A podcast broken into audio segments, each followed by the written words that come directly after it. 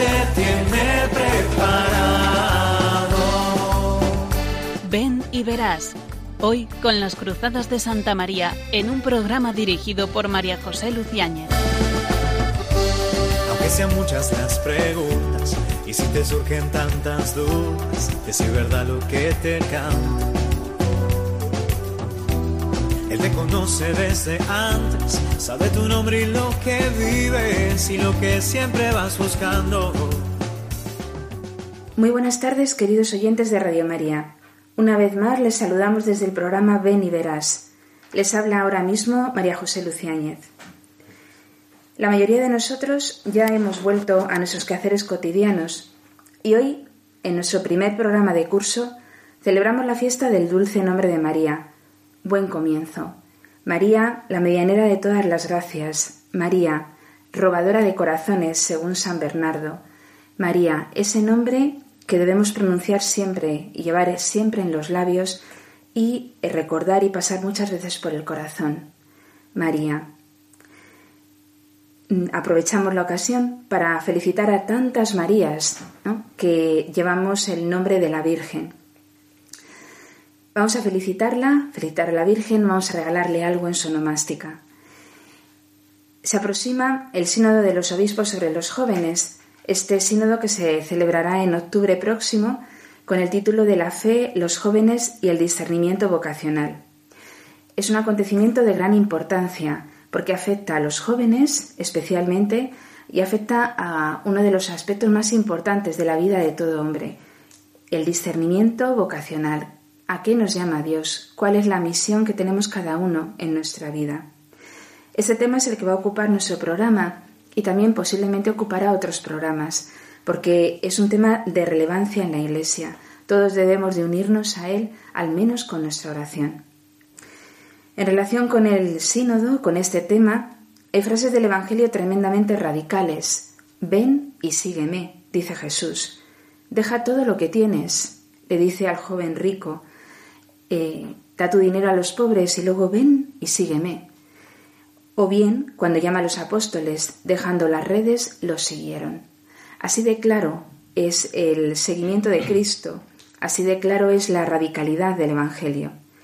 Radical no es, no es extremista, radical significa que va a la raíz. En un mundo de superficialidad, cuando alguien va directamente a la raíz, al fondo de lo que ocurre, nos sorprende y sacude. Así es la radicalidad evangélica. Para ser feliz del todo hay que darle el corazón entero a Dios, poner la vida en sus manos. Y Él, Dios, cuando haces eso, te enseña a ver tu sitio en el mundo, aquello para lo que estás hecho. Dentro de esta llamada universal hay una llamada singular, de especial cercanía y consagración a Dios, la vida consagrada o sacerdotal. Consagrar significa hacer sagrado, cuando un objeto se consagra, como un cáliz, por ejemplo, significa que eso ya no se puede usar como antes, ha adquirido una nueva función, un nuevo sentido. A través de esta vocación, el Señor universaliza el corazón de la persona, hace un auténtico milagro, lo hace capaz de amar a todos y de dedicar su vida a todos. Un sacerdote que cuenta su testimonio explica así esta idea de la universalidad de la vida consagrada, de dar el corazón completamente a Dios. Dice este sacerdote, yo quería mucho a mi novia, pero me daba cuenta de que en mi corazón cabía más gente. ¿Y cómo se hace esto? ¿No es un poco abstracto lo que estoy ahora mismo comentando? No, porque Dios te llama en un sitio concreto, para que ames con su corazón en el rincón del mundo en el que Él te ponga. Por eso, a una carmelita le hace capaz de dedicar su vida a rezar y a ofrecerse por cada miembro de la Iglesia. A una cruzada de Santa María, consagrada laica, le hace entregarse al cien por cien al Señor y a las almas, siendo maestra, profesora, médico, periodista o ingeniera.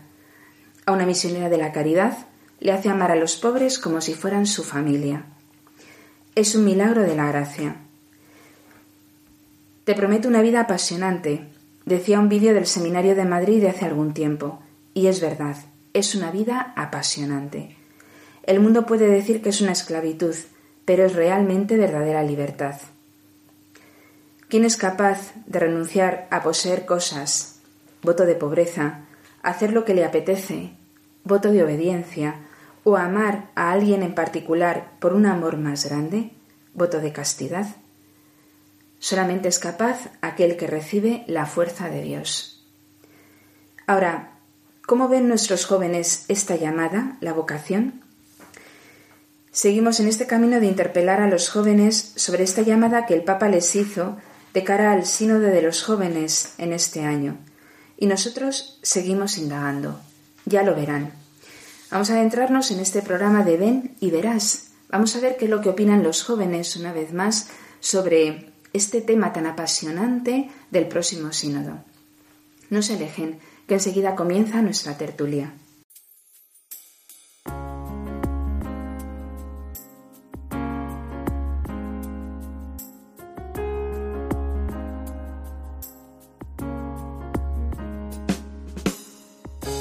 Para que mi amor no sea un sentimiento, tan solo un deslumbramiento pasajero para no gastar mis palabras más mías ni vaciar contenido mi te quiero. Quiero hundir más hondo mis raíces en ti y cimentar en solidez este mi afecto pues mi corazón que es inquieto y es frágil, solo acierta si se abraza tu proyecto. Más allá de mis miedos, más allá de mi inseguridad,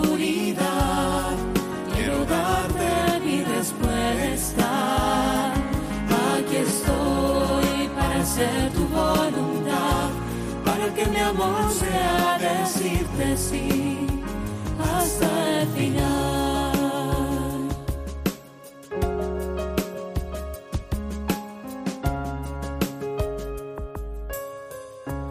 Dame a comprender, Señor, tu amor tan puro, amor que persevera en cruz, amor perfecto. Hazme serte fiel aun cuando todo es oscuro, para que mi amor sea más que un sentimiento. No sé las palabras ni en las promesas, donde la historia tiene su motor secreto. Solo es el amor en la cruz madurado, el amor que mueve a todo el universo. Más allá de mis miedos, más allá de mi inseguridad,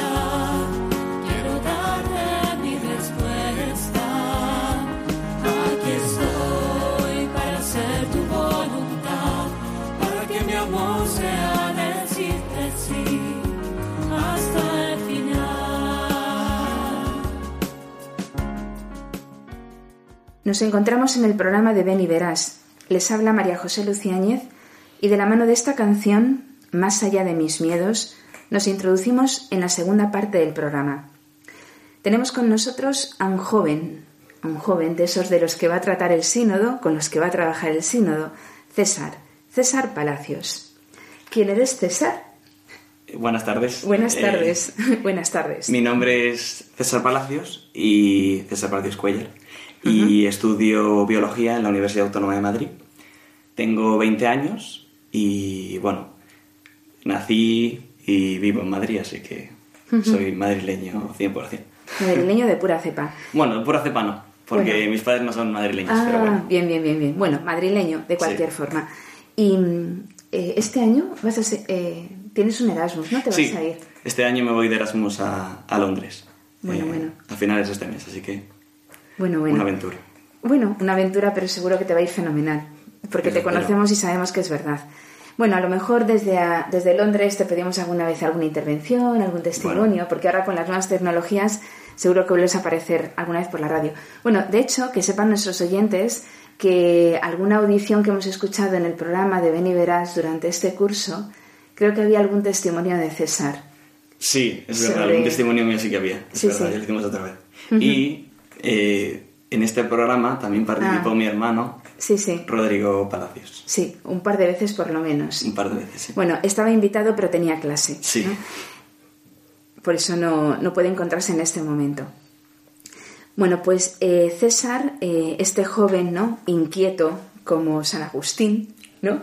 Al cual tiene mucha devoción porque él estudió en el Colegio de los Agustinos. En Nuestra Señora del Buen Consejo, sí. Así que les tengo mucho cariño a, a Bueno, esa bueno, orden. Pues es eh, también un corazón inquieto como el de San Agustín, cuya biografía de las confesiones se recomienda vivamente ¿no? a todo joven, adulto de toda edad. Eh, una vida apasionante, también la de San Agustín. Bueno, pues este joven es el que mm, hoy nos va a, a hablar ¿no? Eh, sobre algunas preguntas del sínodo y también en concreto ¿no? sobre uno de los documentos que prepara el sínodo, que permite la preparación del sínodo. Mm, ¿Crees que es necesario plantearse como cristiano, eh, y esta pregunta va de lleno, eh, si es necesario plantearse si Dios te llama a la vida consagrada? Bueno, me gustaría empezar respondiendo eh, a esta pregunta aludiendo al, al documento que acabas de mencionar, eh, el que prepara el sínodo, y una, un pilar fundamental de este documento es el discernimiento vocacional en los jóvenes, eh, una etapa muy, muy sensible y muy importante para, para esta dimensión de nuestra vida, y que plantea la vocación como algo muy, como algo muy, eh, muy amplio, algo que puede, algo que abarca la vida consagrada y, y otras, otras alternativas en tu vida, como puede ser la vida conyugal o, o otras, otras alternativas distintas. Entonces, si es necesario plantearnos la vida consagrada, yo creo que es, yo creo que es necesario plantearnos todos los caminos Claro. que, que- que Dios, nos, que Dios nos, nos, pueda estar, nos pueda estar llamando. Porque cada persona tiene su propia vocación individual. Pero yo creo que todas las personas estamos llamados a seguir a Cristo, sea cual sea nuestro camino individual. Eso yo creo que es el, el común denominador que tenemos todos. Seguir a Cristo y luego descubrir en Él cuál es nuestra propia vocación, que puede ser la vida consagrada perfectamente, o puede ser otra. Me gustaría, si me permites, leer, una, Sí, leer un fragmento textual de este documento que dice... Este documento al que se refiere César es el Instrumentum Laboris ¿no? para Sí. la preparación del sínodo. Entonces dice, no es difícil comprender que una visión reductiva de la palabra vocación crea un fuerte prejuicio en los jóvenes, que ven en la pastoral vocacional una actividad finalizada exclusivamente al reclutamiento de sacerdotes y religiosos. Esto puede hacer que muchos jóvenes, como dice este texto, se alejen de la iglesia si, si ven que la vocación es Claro. un simple eh, llamado a, Una caña de pescar. Exacto, justo, justo, justo. Pero es, es mucho más, es mucho más. Sí. Y, y todo eso se reduce a, eh, como dice también textualmente, el llamado universal a la santidad. Y la santidad se puede encontrar en muchas vidas distintas, sea monja, sea sacerdote, sea eh, marido y mujer. Claro, claro. Bueno, eh, esto que acabas de decir, el llamado universal a la santidad, sabes que el Papa ha escrito una exhortación apostólica. ¿no? recientemente también justo sobre este tema, Sí. el llamado universal a la santidad. Sí. O sea, la conoces, ¿verdad? Sí, sí, y yo creo que es algo que puede sorprender a mucha gente, ¿no? Porque en el eh, en el conocimiento de la calle, si le preguntas a alguien qué es un santo, consideran que son personas excepcionales, o son como son personas ex- excepcionales sin duda Sí. alguna, pero que es es como un algo reservado a una élite, la santidad, algo que es muy raro y que no todo el mundo lo va a alcanzar y no alcanzarlo no es importante.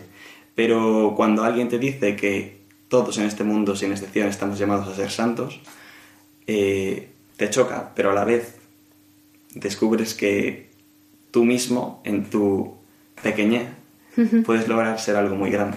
Justo. Sí, eh, exactamente. ¿no? La grandeza a la que estamos llamados todos. Y cuando uno se mira a sí mismo, sí que descubre que hay algo grande en él. ¿no? Y a eso es a lo que da respuesta precisamente esta exhortación apostólica del Papa. Bueno, has dicho en algún momento, eh, efectivamente, que cada uno tiene una vocación, cada uno tiene una misión. Una misión. Bueno, vamos a escuchar eh, un momentito em, lo que dice el Papa Santo más joven y luego después más mayor, ¿no? que es eh, Juan Pablo II. Vamos a escuchar qué decía él sobre la vocación.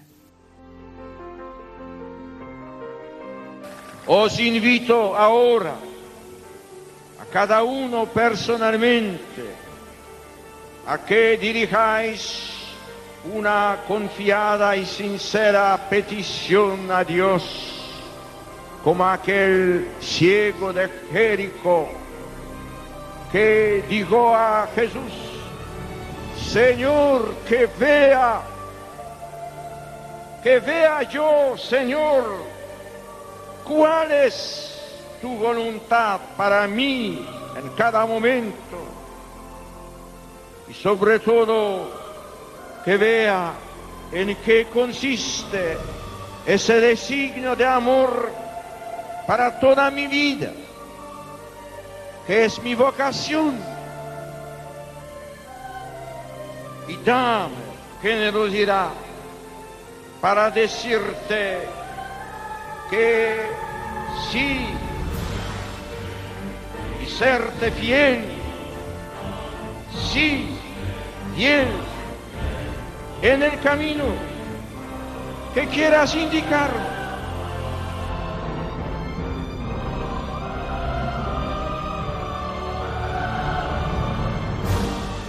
La evangelización requiere hoy con urgencia sacerdotes y personas consagradas.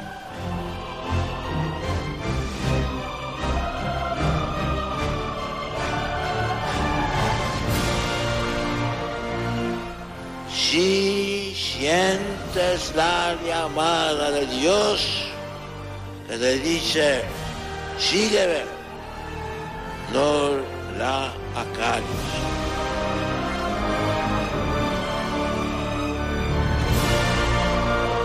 Sé generoso. Responde como María, ofreciendo a Dios el sí gozoso de tu persona y de tu vida.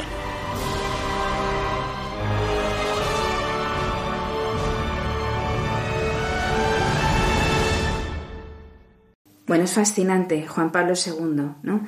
Eh, cuando dice que tienes una misión y que además hay que decir en el nombre de Cristo, ven y sígueme. En nombre de Cristo. Por eso eh, todos los que creemos en Cristo, pues bueno, eh, quizá los profesores, los catequistas, los sacerdotes, en algún momento tenemos que decir a aquel eh, joven que tenemos al lado, en nombre de Cristo, ¿has escuchado? Ven y sígueme. Y es muy posible que muchos digan, en el fondo del corazón yo lo escuché. Yo, de hecho, el otro día estaba hablando con una chica eh, que ya tiene 24 años y me decía, a los 15 años escuché, y se acordaba perfectamente del momento, escuché esa llamada dentro del corazón, ven y sígueme. Bueno, pido a todos nuestros oyentes que recemos, ¿no? Para que tantos que lo escuchan al final pues realmente respondan. Bueno, seguimos adelante, César. ¿Cómo crees Vamos a adentrarnos un poco en, bueno, en la vocación consagrada, porque, mm, bueno, porque es una vocación no especial. ¿Tú crees que, que alguien puede saber si está llamado o no a la vida consagrada? Un joven. Un joven. A día de hoy. ¿Qué necesitaría, no? Siendo totalmente sincero, a día de hoy, yo creo que el hecho de que un joven sepa con total certidumbre y sin ninguna duda que Dios le ha llamado, yo creo que eso es algo inusual. Es algo inusual por, por la cantidad de ruido que existe a nuestro alrededor, ¿no? Y no solo el ruido en el plano acústico. Sí, sí. En general. Eh, por eso digo que sería raro. Pero sí es cierto que muchos jóvenes pueden presentar en su corazón ciertas dudas o ciertos y si, ¿no? Ante esto, ante esta situación, ¿cómo, ¿cómo puedo yo despejar esas dudas? Bueno, yo creo que lo, lo mejor es en silencio hacer oración y reflexión. Como he dicho, fuera de, de nosotros hay, hay mucho ruido, ¿no? Entonces, ¿qué mejor forma de saber qué hay en nuestro corazón sino mirándonos en nuestro interior para ver qué es lo que realmente deseamos, ¿no? Eh, me remito a San Agustín con todo esto de la interioridad y, Sí, sí. y la, y la reflexión. Eh, y también creo que es importante, creo que es importante algo que has dicho hace un momento acerca del acompañamiento. Ah, sí, sí, sí. Porque en este, en el, en el documento Instrumentum Laboris. Laboris, eh, hablan del discernimiento vocacional y del acompañamiento como una herramienta fundamental para descubrir nuestro propio camino. Es un acompañamiento que nos puede brindar la Iglesia, que puede ser, como te has dicho, un catequista, tu párroco, eh, una militante de Santa María. Entonces, yo creo que la oración personal y el acompañamiento espiritual te pueden conducir a, a, la- a esa certidumbre que todos anhelamos, Claro. ¿no? A descubrir, ¿no? Sí, Y si planteas la, planteas la, la situación, por ejemplo, de que en tu ambiente alguien de repente dice, eh, yo me voy a consagrar a Dios, ¿no? ¿Cómo se ve? Bueno, sé que tienes varios ambientes tengo varios ambientes, es cierto. y me imagino que en cada ambiente se vería de diferente forma. A ver, ¿qué, qué sucedería? Imagínate que tú llegas y dices, yo tengo vocación. ¿Cómo...? Yo, No, por ejemplo, o un amigo tuyo o una Vale. amiga eh, de tu círculo eh, lo planteara. Vale. ¿Qué sucedería? empecemos con nuestro... Voy a decir, eh, voy a empezar con mi círculo universitario, ¿no? ¿vale?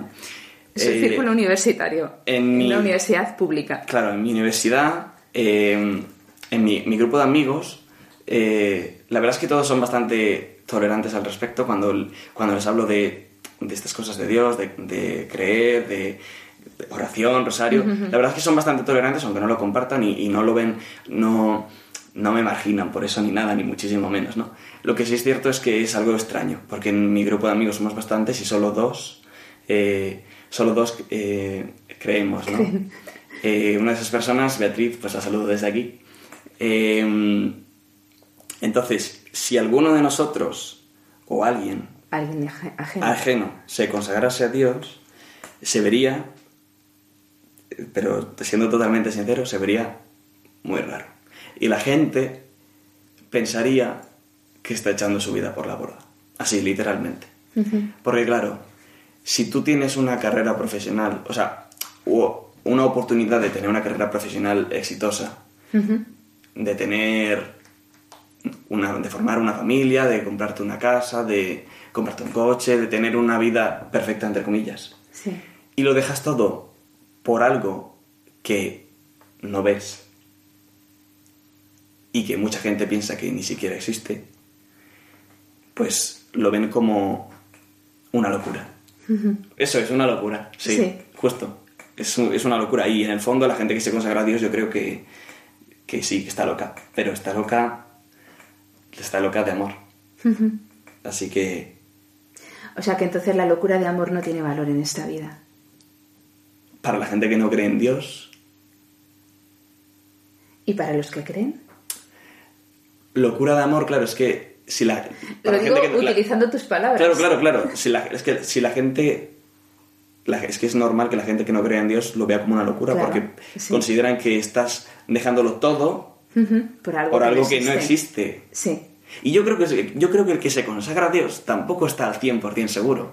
Bueno, es que si no la fe no tendría cabida. Claro, claro, claro. Y, en, y en este mismo texto, el documento de preparación, Sí. se habla sobre un riesgo. Claro. De tomar un riesgo, ¿no? Exactamente. Pero abandonarlo todo por un tesoro infinitamente más grande. Claro, luego estás afirmando tú que estás metido en ese mundo, ¿no? Claro, es verdad que tú crees, estás afirmando que realmente es algo infinitamente mayor, que es un tesoro más grande, Claro. que es una locura de amor. ¿Por qué entonces en un círculo, bueno, nos has hablado del círculo universitario, Sí. ¿no? Pero eh, entonces, en un círculo de jóvenes creyentes, Ajá. ¿tú crees que esto se sigue viendo como una locura de amor y por lo tanto algo fascinante?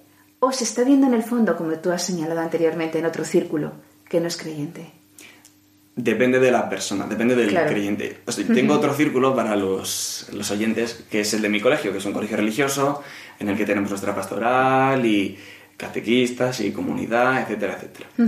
y, y yo creo que muchos, muchos de esos jóvenes se alegrarían de escuchar que otro amigo suyo eh, eh, ha optado por esa vida. Sí. Pero otros yo creo que seguirían teniendo la misma visión. O sea que en el fondo, claro, ¿por qué, por qué entonces crees que esto se ve eso como una pérdida de la vida? Bueno, en el fondo lo has dicho, pero Por la, por la inseguridad. por la inseguridad. Sí, y me voy a remitir otra vez, si me permites, Sí, al sí. documento, porque es la verdad que está lleno de, de cosas que bastante interesantes. Sí, sí. La juventud es un momento de, de inseguridad y de incertidumbre, porque es un momento en el que tú te estás abriendo a, un- a una vida en la que no lo vas a tener todo en una Ah, burbuja. Claro, Como eras cuando, como cuando, cuando eras un niño, sí, que estabas bajo los cuidados de tus padres, ya no vas a estar en ese, en ese momento. Ahora te vas a tener que valer tú por ti mismo. Y hay muchos planes que no están atados y muchas... Tu futuro no está escrito. Entonces, yo creo que esa inseguridad y esa, esa incertidumbre hace que añadirle aún más incertidumbre a tu vida sí. pueda verse como una, como una locura. Claro, claro. Muy bien. Eh, luego, el tema del riesgo. ¿no? Hay que asumirlo. Y entonces hay que, realmente se cuenta con la fuerza de Dios que aquellos jóvenes que lo ven, ¿no? Sí. Con esa fuerza de Dios digan, adelante, yo me lanzo, ¿no? Claro. Pero ese momento de lanzarse es complicado. Vamos, lo has Sí. explicado muy bien. Sí, sí, sí, sí. Pero también yo creo que también en el fondo lo has dicho, ¿no? Cuando uno tiene un futuro profesional por delante, por ejemplo, o, o bueno, o se lo insinúan, porque en el fondo nunca poseemos nuestro futuro y no Claro, sabemos claro. qué va a suceder, ¿no? Hmm. Pero es verdad que durante nuestra vida se va insinuando un futuro, una carrera académica brillante, Justo. ¿no? un, un posible noviazgo ¿no? o matrimonio, con lo cual dices, yo vida consagrada, sí, o sacerdocio, si tengo, o sea, sí, parece ¿no? que una vida, con una vida matrimonial puede seguir adelante. ¿no? Claro. Entonces, eh, yo creo que en el fondo mm, también juega un papel y es la sociedad que nos envuelve, que es muy utilitarista, que va mucho al éxito. ¿no? que va mucho a lo que se ve y no tanto a lo que no se ve. Es decir, garantizar una vida eterna. Sí. Aquí me gustaría mencionar eh, a Hollywood. A Hollywood. Porque la verdad es que eh, mucha gente, yo incluido, ¿eh? no, voy a, no voy a ser distinto al resto, eh, pues sueña con una. con una. con un romance perfecto, ¿no? Con un romance idealizado eh, y, y plasmar eso en su propia vida. Entonces, eh, una vida de oración o una vida en un convento choca totalmente con ese, con ese ideal Claro. de Pretty Woman. Entonces, Claro, claro. es, es complicado, es complicado. Eh, se oye hoy en día que hay menos vocaciones que antes. Y es cierto que muchos monasterios y conventos se están viendo vacíos. Es bastante triste, pero es una realidad. ¿Eso significa que Dios llama menos? Yo creo que no. Dios sigue llamando a la gente, pero responder creo que es más complicado hoy que antes, por, por lo que he dicho, por el ruido. Claro. Entonces, eh, es un reto que debe, que debe afrontar la Iglesia. Y como en este mismo texto dicen, el Papa considera que la Iglesia debe rejuvenecer su rostro para, para seguir atrayendo a los jóvenes a Cristo, porque ese es su objetivo, entrar en comunión con Dios y con todas las personas. Entonces, hay que hacer algo para que, para que esto no, no vaya a la deriva. Muy bien, muy bien. Bueno, es mm, muy interesante lo que has dicho, ¿no? Un reto que debe afrontar la Iglesia y ese reto es ayudar a los jóvenes a responder. Porque claramente las llamadas siguen sucediendo y además millones de llamadas Sí. ¿no? en el firmamento de las almas, en una expresión de, bueno, un sacerdote jesuita, el padre Morales, ¿no? millones de almas, millones de llamadas en el firmamento de las almas. Entonces hay que ayudar a responder. ¿no? Bueno, eh, casi lo has respondido, ¿no? Pero las dificultades que un joven eh, puede tener para consagrarse a Dios hoy en día, ¿no? Ha señalado, básicamente es el ruido. Sí, el ruido como en general. Y En luego, general. si queremos, eh, no sé, cosas particulares, pues mm, dificultades. Em, Yo también creo que el ruido, eh, ese ruido interior del que hablabas, Sí. ¿no? que generalmente lo genera, pues muchas veces los sentimientos, las impresiones, vivimos muchas veces de cara, a- o sea, eh, como atormentados por la multitud de sensaciones, impresiones y sentimientos que, que vamos experimentando. Eso genera un ruido interior. ¿No te parece? sí.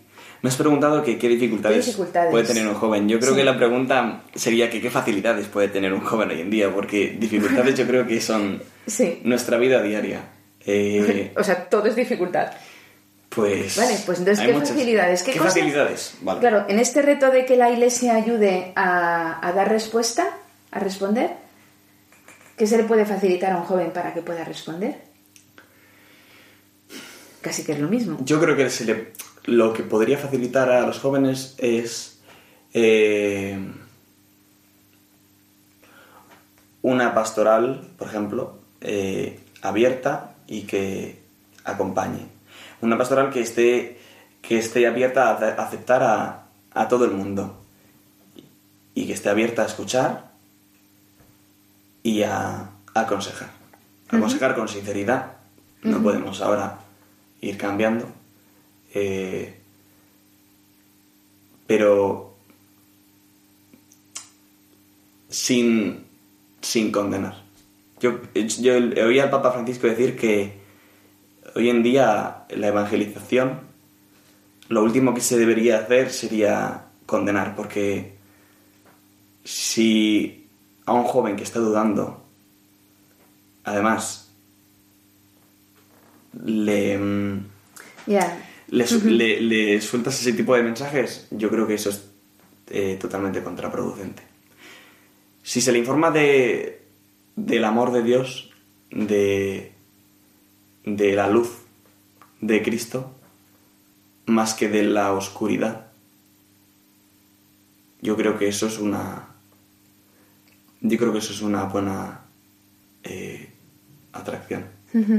Claro, bueno, si se le informa y se le ayuda a vivir en esa luz de Claro. Cristo, ¿no? Claro, claro. Mediante la oración, los sacramentos, Claro, pero el para acompañamiento, ¿no? Es difícil porque para eso eh, el joven tiene que estar abierto a, Claro, a hablar con un director espiritual o hablar con un sacerdote o, o ir a misa o ir a una convivencia o ir a un retiro. Tiene que estar abierto a esas cosas. Y hoy en día, con la cantidad de prejuicios que existen, es muy complicado que haya alguien abierto, que abierto simplemente a hablar o a escuchar a, a otra persona con una opinión diferente. ¿no? Entonces yo pediría, eh, yo pediría una eh, capacidad de escucha por ambas partes, ¿no? Por los jóvenes que sienten una, que sienten esa atracción por Cristo, pero que tienen prejuicios por la Iglesia, y también una capacidad de escucha para los que están realmente metidos en la Iglesia y quieren compartir esa alegría que sienten en Cristo con otras personas, ¿no? ¿Y no te parece que, claro, porque a veces hablamos de que la iglesia debe de escuchar, pero tú eres iglesia? Claro. Claro, luego entonces yo creo que los jóvenes eh, metidos en eso, en las facultades, en, en el deporte, en las diversiones, ¿no? Eh, estos jóvenes creyentes que tienen realmente esa luz de Cristo, que van avanzando en esa luz, son claramente una luz impresionante para aquellos Sí. ¿no? que se plantean, ¿no? O al menos una vía por la cual uno puede acercarse, por ejemplo, a un sacerdote o a, o a los sacramentos. Es decir, los laicos, los jóvenes metidos en el ambiente, mm, unos laicos realmente que sean luz del mundo, como lo pide Cristo en el Evangelio, vamos, tenéis un papel impresionante. El simple hecho de reconocer que eres creyente ya es de por sí un, un gran paso. Claro. En- voy a poner, bueno, pongo como ejemplo la universidad porque es donde estoy ahora, ¿no? Eh, decir en tu universidad, pues yo soy cristiano, yo soy católico, creo que es bastante, bastante arriesgado, pero también, Sí. también puede servir como un, como un foco. Y sí, sí, o sea, no hace falta, no hacen falta eh, grandes, grandes cosas para, para que la gente vea cómo es un cristiano. Si, si tú en tu vida diaria te comportas como tal, la gente que no lo sea puede empezar a plantearse cosas. y, y, no, y no te digo no te digo que te vean rezando el rosario por la calle, que pueden verlo, pero me refiero a me refiero a cosas aún más eh, aún más sencillas, ¿no? Eh, como por ejemplo eh, no hablar mal de otra gente por sus espaldas, ¿no? Por ejemplo. Que eso es algo muy eso es algo muy común y si no te ven dicen, uy, bueno, pero venga, a ver, dime, dime tu opinión sobre esta persona, venga, no te cortes, y tú ves que no me parece que sea correcto. Y le explicas, pues es que desde mi moral, pues no lo veo bien. Y dicen, oye, pues... Claro, claro. Y es un ejemplo súper sencillo, no, no tiene mucho más.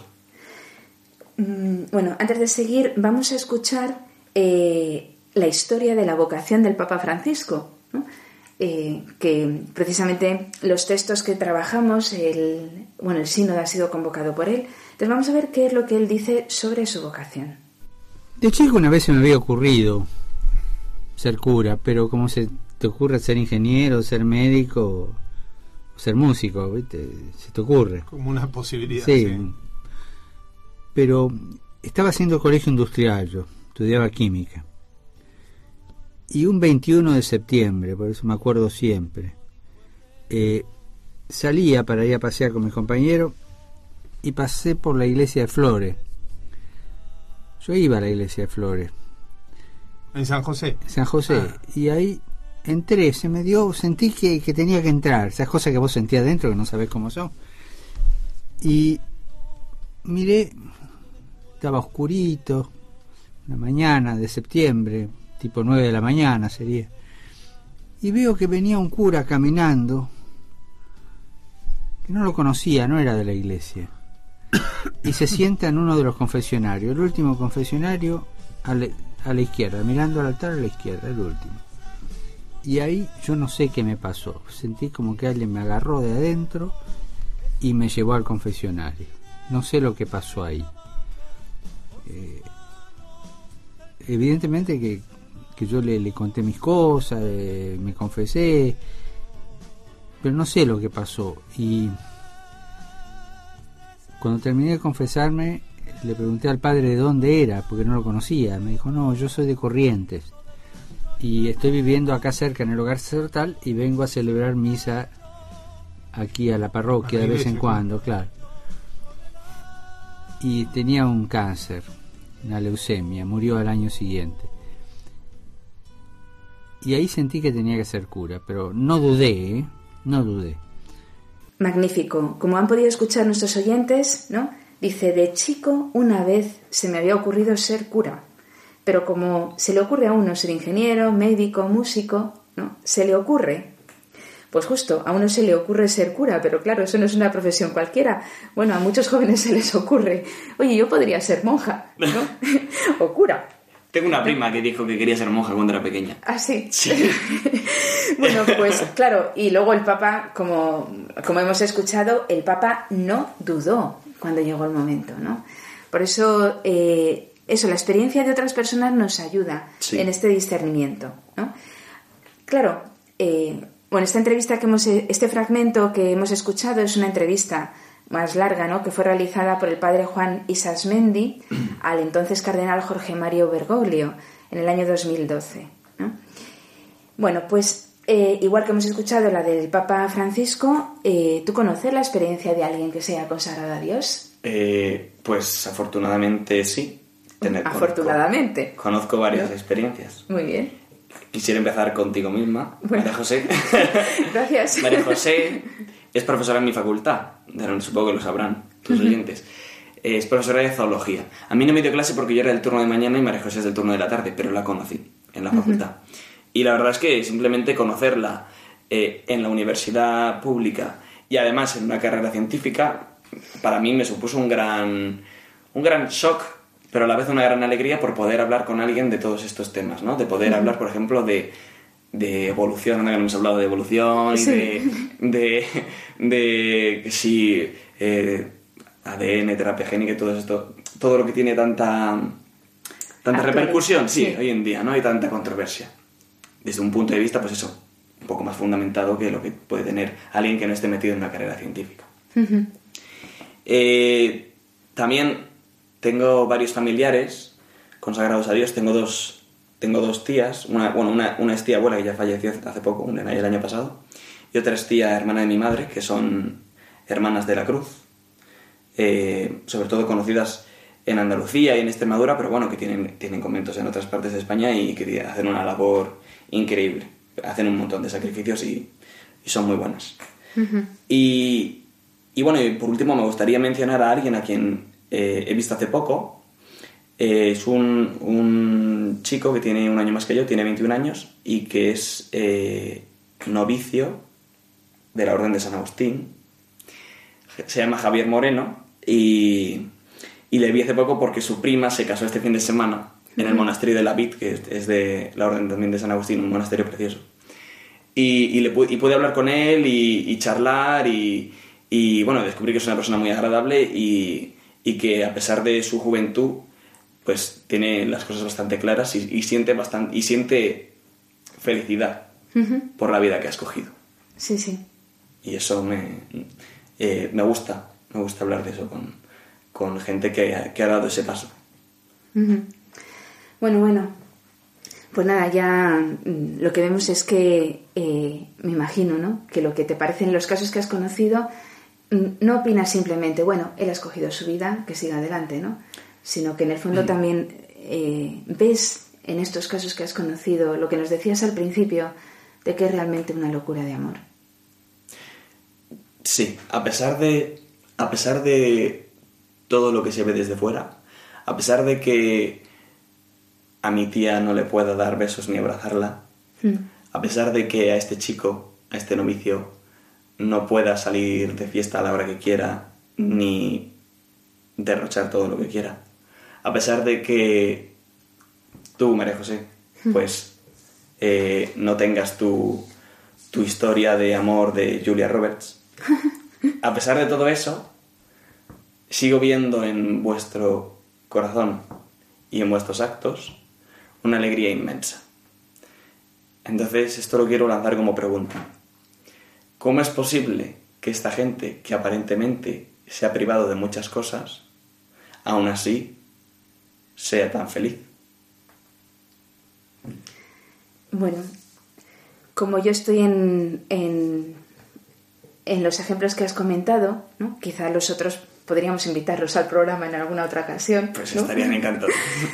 Eh, bueno, yo creo que es porque vivimos una vida que no es nuestra. ¿no? En el fondo, Cristo ha venido para, para, para que tengamos vida y la tengamos más abundante. Y Él ha dicho que estará con nosotros todos los días hasta el fin de los tiempos. Entonces, Él es el que vive a través de los llamados, vive en los llamados. ¿no?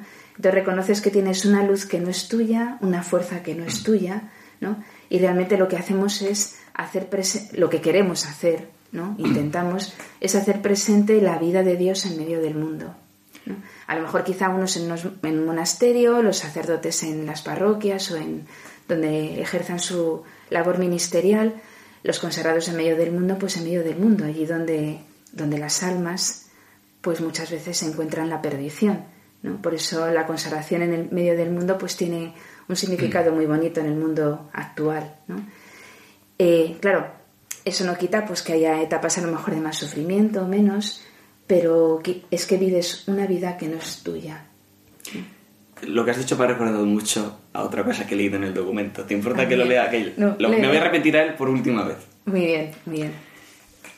Cada camino vocacional implica el compromiso a negarse a uno mismo y a perder la propia vida para recibirla renovada, como se le propuso al joven rico del Evangelio.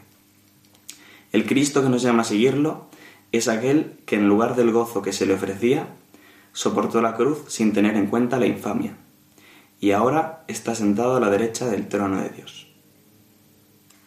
Muy bien. Pues has dado en el clavo. ¿no? Digo que el trabajo... Yo no, así bueno, Francisco. Bueno, lo- y todos los que han trabajado el documento. También, también, ¿no? claro. Bueno, bueno, pues nada. eh, les invito a nuestros oyentes a profundizar también en este documento y a leerlo, ¿no? especialmente todos los jóvenes. Y, y bueno, nos vamos a, a despedir en esta segunda parte, ¿no? aunque ya mm, la última parte del programa será un poco más breve. Y bueno, no quiero dejar de dar las gracias a César por todo lo que nos ha aportado en esta entrevista Bueno, gracias a ti. y que espero invitarme. que no sea la última vez que vengas. Bueno, ¿no? Y muchas gracias también por haber citado esas palabras, ¿no? Porque realmente Cristo está crucificado, ¿no? Y Él es el que nos llama desde la cruz para entrar en el gozo de la resurrección. Bueno, pues seguimos con nuestro programa y hacemos un pequeño intermedio para escuchar Alma Misionera.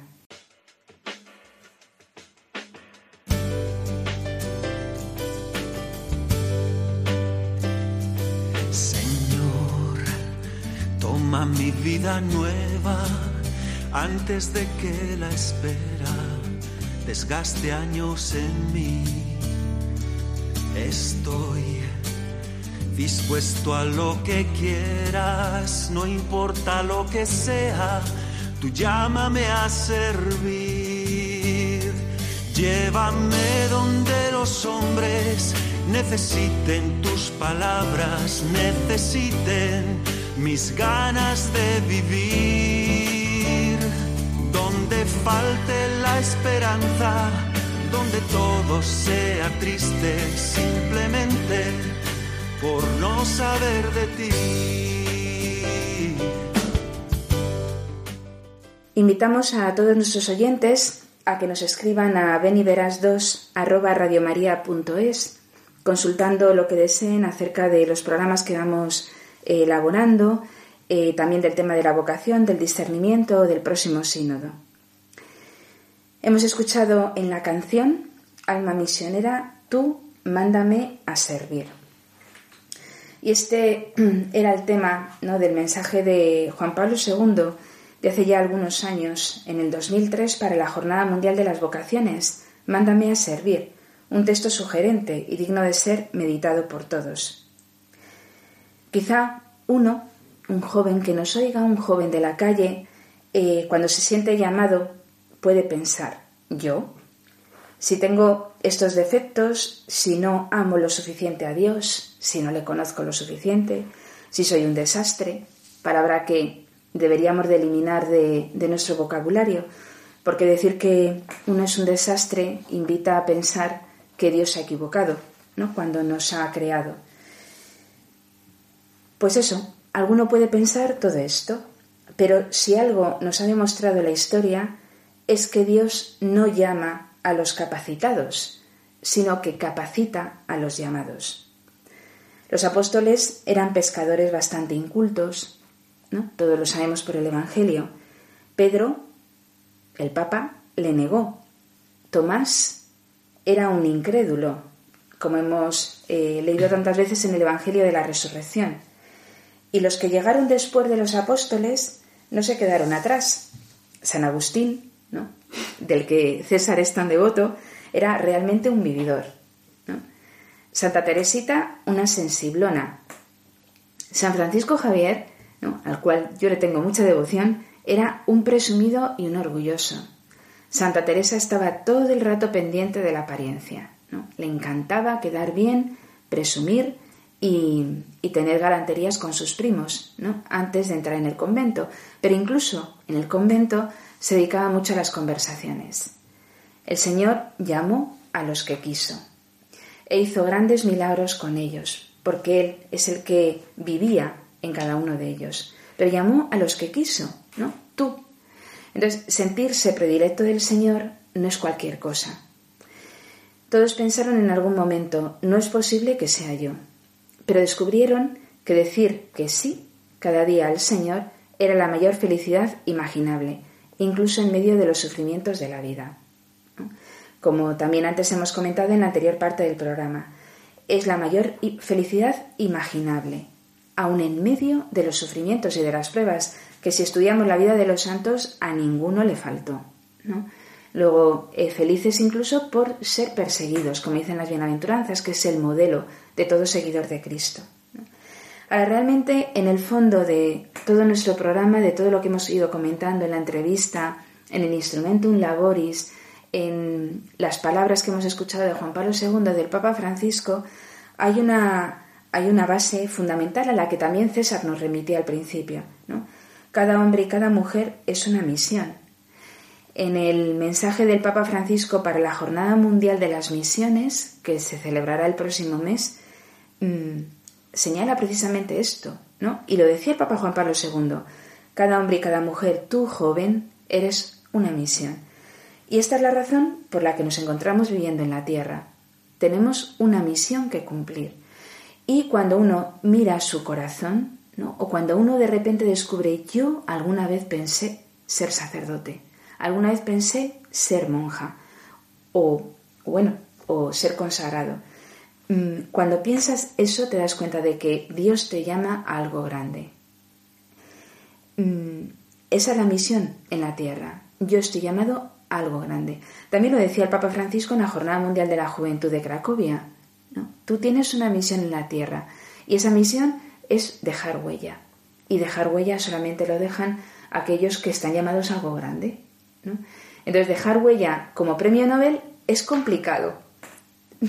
Porque como no seas biólogo, no te enteras de los premios Nobel de la, de la medicina ni por asomo. Salvo alguna vez o porque seas un friki de la medicina o de la biología. Empleando esta palabra que, todos nuestros oyentes conocen. Salvo que seas así, no te enteras, pero sin embargo los santos dejan huella. A lo mejor es verdad que si no eres creyente no lo conoces, pero ¿quién no conoce quién es San Agustín, por ejemplo? ¿Quién no sabe quién es San Agustín?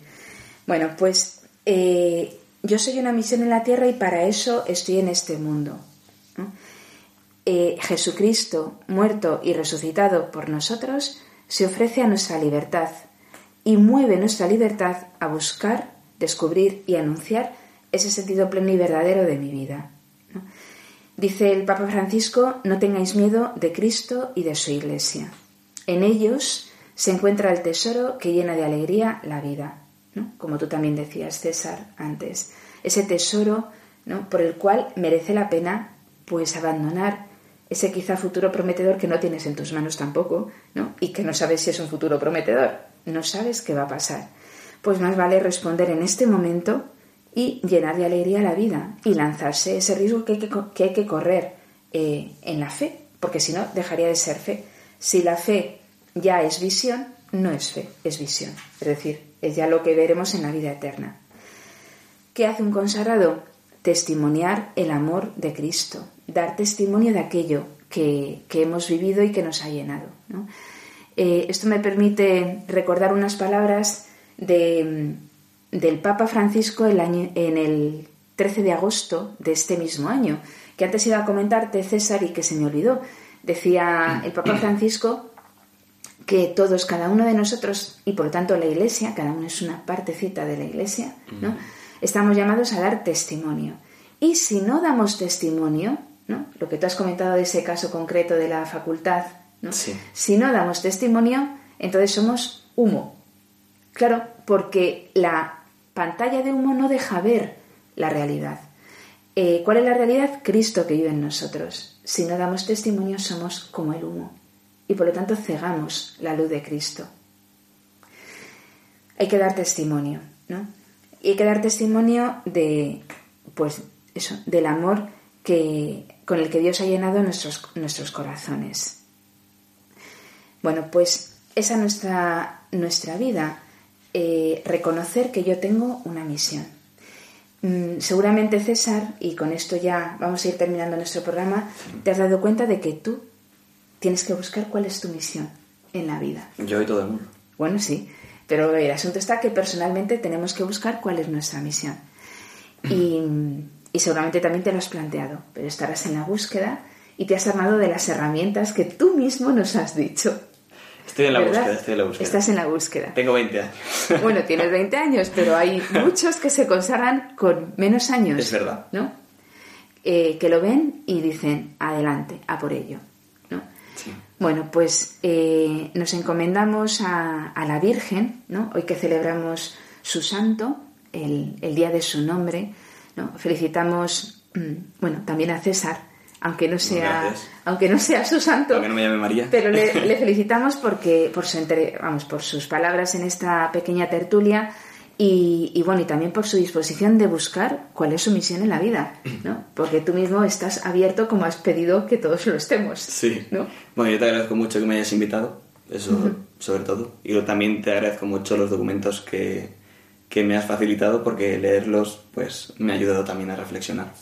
y, y agradecerte en general pues eh, simplemente todo lo que tú me ayudas en mi, en mi día a día. Bueno, gracias a Dios. ¿no? Y adiós. que es el primero al que hay que dar gracias. Yo también te lo agradezco mucho y también tu confianza y el que hayas estado aquí. Y espero que no sea la última vez. ¿No? Yo también lo espero. Bueno, le pido a nuestros oyentes que recen por César y, y bueno, yo misma me encomiendo también para y me comprometo a rezar por ti y por tantos jóvenes, ¿no? Que tienen que encontrar su misión en la vida y tienen que responder. Bueno, pues muchas gracias, queridos oyentes, por participar en el programa, por estar aquí en, de nuevo en el programa Ven y Verás y nos despedimos. Muy buenas tardes, noches y hasta el próximo mes. Ven y verás, ven y verás. Alguien te ama y quiere mostrarlo. Ven y Ven y verás. Hoy con las Cruzadas de Santa María en un programa dirigido por María José Luciáñez.